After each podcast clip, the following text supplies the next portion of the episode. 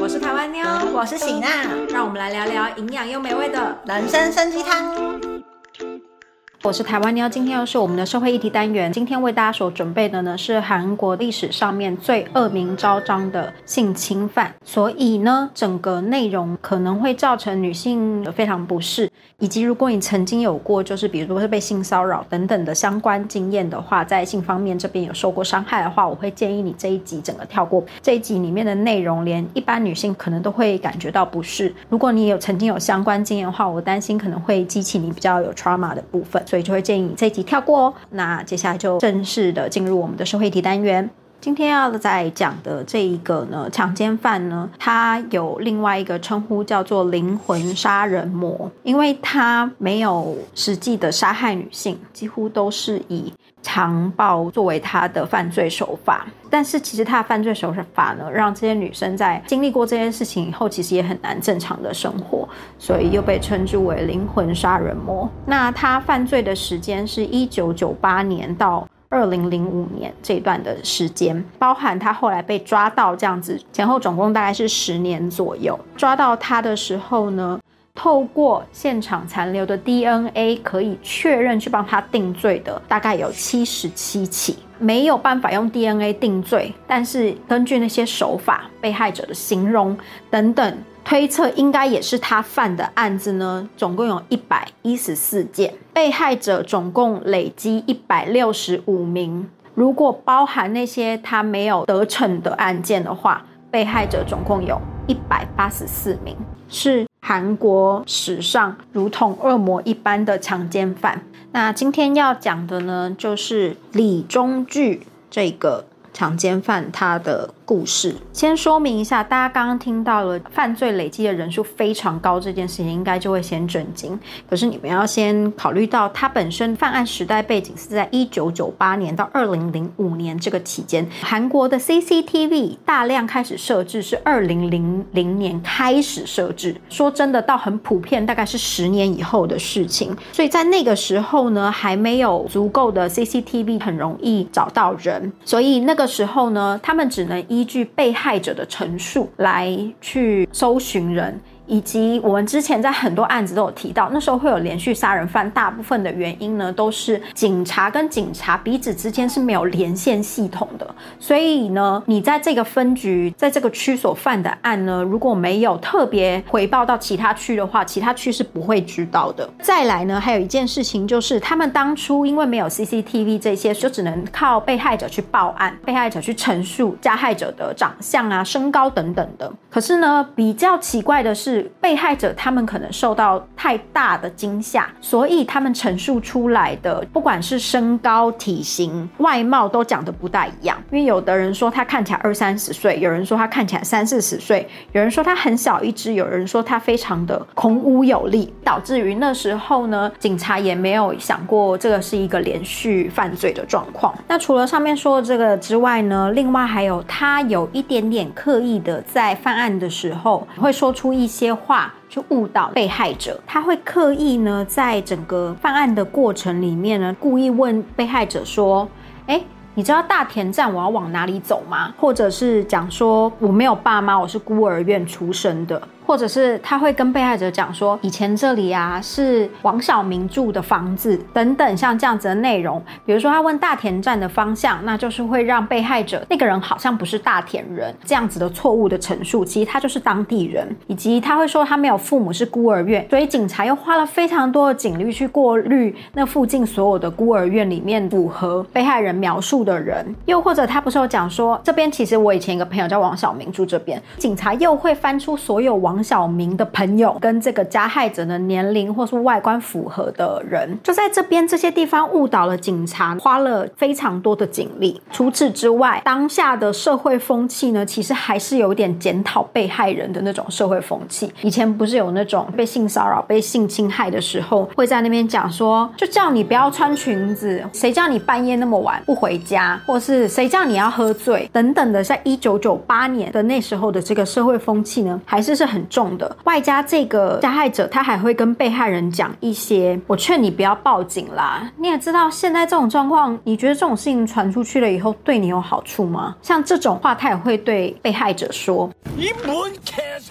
所以导致于那个时候呢，警察在办案的过程里面有非常多的困难，就是在证据确保的状况之下，困难之外，这个罪犯呢，他又有非常多这种小聪明去误导犯罪，并且加深这个被害人的害怕的心理。在那样子的社会风气之下呢，被害者报警了以后，你又需要去陈述自己受害的经过，又会得到周边人的这些关注，其实这些压力会变成两三倍之大。因为连现在已经算是很开放的这种风气之下，女生要去陈述自己的受害的过程，这些其实都要遭受很大的心理压力嘛。所以那时候这个罪犯他就有利用这样子的心态。那我现在就要开始讲一些有关于他实际犯罪的过程，跟他有做的一些手法，真的很有可能会导致于听的人感觉到不适，就是请大家真的要斟酌。第一个，在抓到他以后，也没有办法确保所有的案件都有 DNA 证据的其中一个原因，就是他在强暴完被害者之后，他会强迫被害者到浴室洗澡好几个小时，逼迫他淋浴清洗全身的身体好几个小时，确保他身上没有留下任何自己的 DNA。当中好几次呢，是他强暴完一个女生以后。女生的电话响了，他会拿刀威胁那个女生，把他的朋友叫来家里。A 叫 B，B 又叫 C，最后就是这些女生，她们都在 A 的家里面被强奸犯给强暴了。他以这样子的手法制服了三个女生，并且同时之间在这三个女生去强暴了另外一个女生。这一件事情对女生的阴影是非常大的。A 会觉得 B 受到强迫是因为自己的关系，然后 B 也会觉得 C 是自己的关系。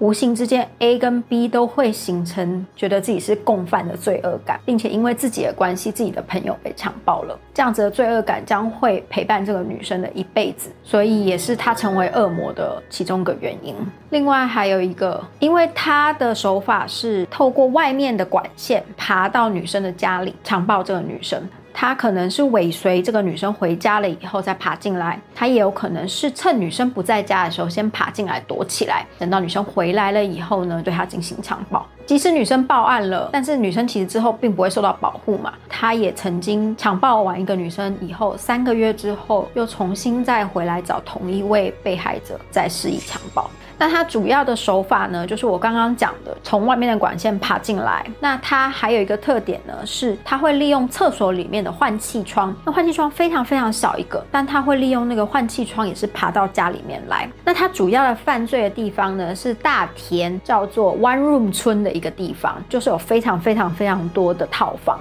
非常多的女生单独住在那边。那这件事情当然传开来以后呢，所有的女生们就会开始锁窗，包含就是厕所的。换气窗新闻还有去访问这些女生，她们就说真的很辛苦啊，因为连夏天晚上没有办法开窗换气，你就是只能把窗门全部都锁紧，吹电风扇，因为开冷气的话费用又太高了这样子。那在这样子的状况之下呢，因为他就没有机会可以进去了嘛，因为窗门都锁起起来，传言都已经传开来了，所以他就改变他的手法。那时候还没有食物外送，所以他就变成比如说去送报纸的啦，或者是瓦斯安检人员，或是清晨送牛奶的人，用这种轻易的会让人还是会稍微开缝确认的方式，在开缝的瞬间他就冲进去这样子。那他等到进到这个房间里面后？他不会准备任何自己的道。具，比如说刀啊什么的，他都不会带在身上。他不带在身上的原因呢，是因为路上有时候会遇到盘查，那个时代路上是会盘查你的嘛。所以呢，遇到盘查的时候，如果身上有一些武器的话，可能会被为难，或是可能会有问题，所以他不会带这些东西。他的手法都是进到被害者家里面以后呢，首先会先用棉被把被害者给盖住，包住被害者，固定住他。被害者没有办法动的状况之下，又看不到外面的状况的时候。他会开始拿被害者家里本身就有的武器，不管是剪刀还是刀等等的，这些金属的东西去刮墙壁、敲打墙壁，发出那种让人比较害怕的金属的声音。他会再用那些东西去割毛巾，因为韩国洗澡他们是用一条一条的毛巾，他就用毛巾割了以后把它撕开来，撕的那个声音呢会造成被害者的恐惧。然后把那个撕完了以后呢，用撕开来的毛巾去捆绑被害者的手脚跟嘴巴了以后呢，再开始进行就是性侵害的部分。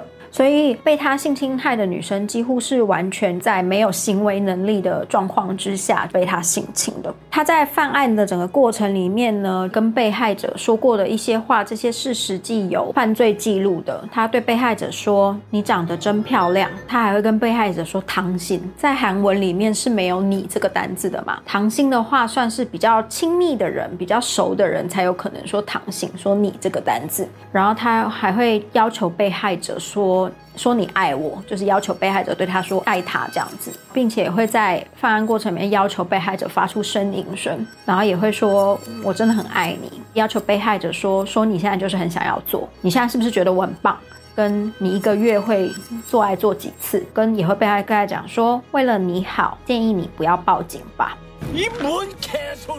以上的这些对话的内容呢，根据心理学上面的说法，就是会讲说，他过程里面要求这种的对话，对于被害者的心灵上面会有更大的伤害，变成要求被害者变相的在同意这个加害者对自己的性侵，把整个罪恶感都转移到了这个被害者的身上，并且被害者会有严重被羞辱、重创自己的自尊心的状况。所以像这种的伤害呢，反而是更难以恢复的，比肉体上面的。韩国的警察局呢，他们整个犯罪证据把它数据化，DNA 数据化呢，是一九九九年才开始的。那我们刚刚讲，他是从一九九八年的时候开始犯罪的。他从一九九八年开始犯罪以后呢，因为刚刚我讲的那些关系的原因，他一直都没有被抓到嘛。他在大田呢，总共犯了七十九件的案件之后呢，从二零零四年他开始扩及到全国。不是有讲说已经有传言说哦，大田那里有这个案子的发生，有这样子的强奸犯，所以他扩散到全国，他觉得比较不容易会被注意到。包含中清南道一件，中清北道十七件，庆尚北道四件，全罗北道四件，全罗南道一件，晋基道八件。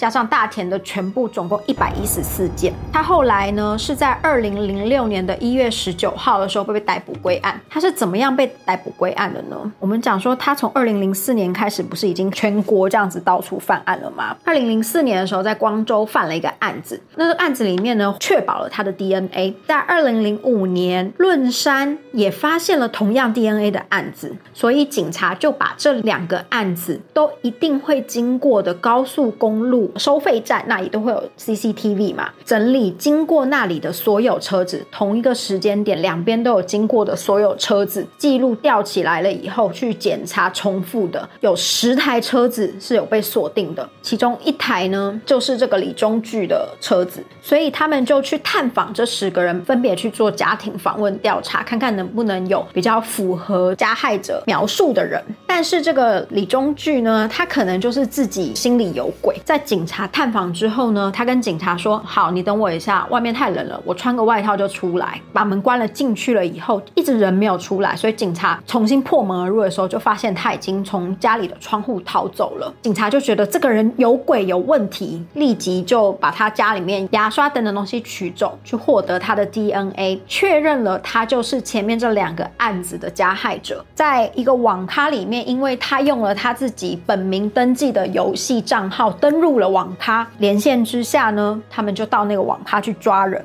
就在二零零六年的时候把他逮捕归案了。抓到这个李中巨本人呢，他是一个一百五十七公分、比较矮小的男子。平常的身份呢，其实他就是一个非常普通家庭的爸爸，有老婆，还有两个小孩。犯罪心理学家判断，他应该是在成长的过程里面，因为自己的矮小身形，所以有特别严重的自卑感。透过性犯罪这件事情呢，在那里找到了自己的优越感，包含那些女孩子对他的阿谀奉承，虽然是被他要求的，但是就是那种变态的。过程里面，他得到了这种掌控欲，可以指使人家，很像王一样的这种优越感，而导致于他对于这件事情产生了一种脑上面的一种中毒，他变成是用这样子的行为刺激他脑部的兴奋的地方。他表示呢，他自己本来的正职职业是计程车嘛，一开始第一个犯罪原因是因为有一个。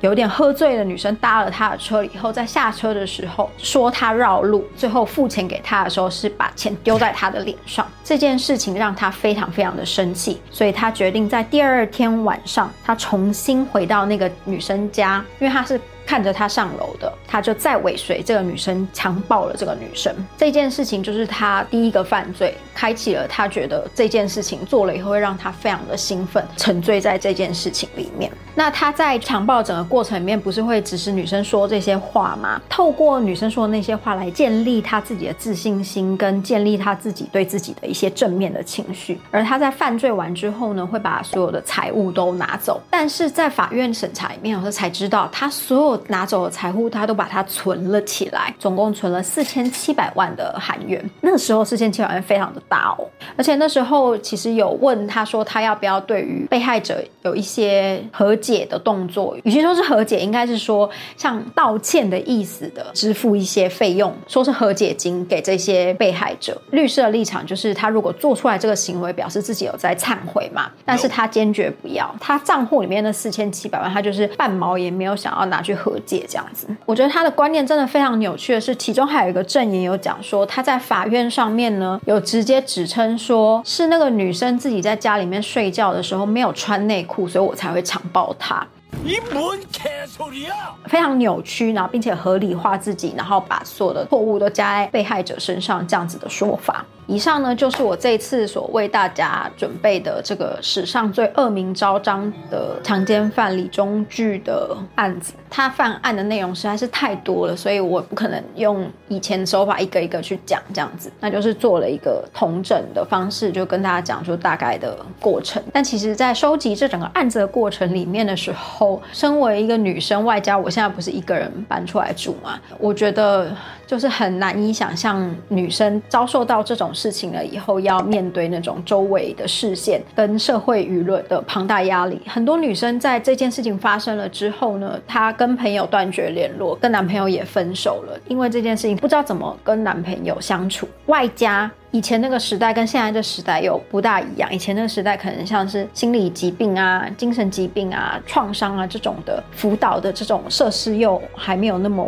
的完善，所以让我想到那时候这些女生她们经历的事情，又有重复被强暴的这些女生，然后叫朋友出来这些强暴，刚刚我想到这件事情，其实我自己个人有点难以消化。但就是我觉得这个案子实在让我太瞠目结舌，一个人居然可以犯下一百多件的这样子的强奸案子，所以决定还是跟大家分享一下。另外想要跟大家讲的就是这个案子中间还有跨到一件事情呢，韩国的轻告罪是二零一二年才废止的。轻告罪是什么呢？也就是我们的告诉乃论罪跟非告诉乃论罪，也就是从二零一二年之后呢，才变成是非告诉乃论罪。被害者就算不告了、不抓了、不讲了。检察官也还是可以抓的。在这之前呢，强暴这件事情一定要被害者去报案，说我被他强暴了，请把他抓起来，警察才可以抓那个人。二零一二年之前，只要被害者说我不告了，我我不要抓他了，我不想要提这件事情了，加害者他就是可以逍遥法外这样子。所以在二零一二年之后呢，只要这个犯罪事实成立了，检察官就是可以帮被害者追这个凶手这样子。那也因为这个告诉乃论跟非告诉乃论这件事情呢，这个对于就是。被害者要去报案这件事情会有很大的影响，等于是被害者在整个后面司法的过程里面要非常坚持，我就是要告他告到底，我就是要抓他抓到底。可是你在告他抓他，跟在法院上面要跟他面对面的那些过程，然后你要去陈述说他怎么强暴我的过程，对证据的整个过程都很可怕。所以这个告诉乃论罪在二零一二年的这个改变这件事情对于这种性犯罪上面也有非常大的作用就我所知台湾好像也是后来才改的以上呢就是我这次为大家所准备的社会案件这是非常难的一个没有任何人死掉但我心情非常沉重的一个案子如果你喜欢我们的分享的话记得订我们的频道 holiday 我是台湾妞我们下次见拜拜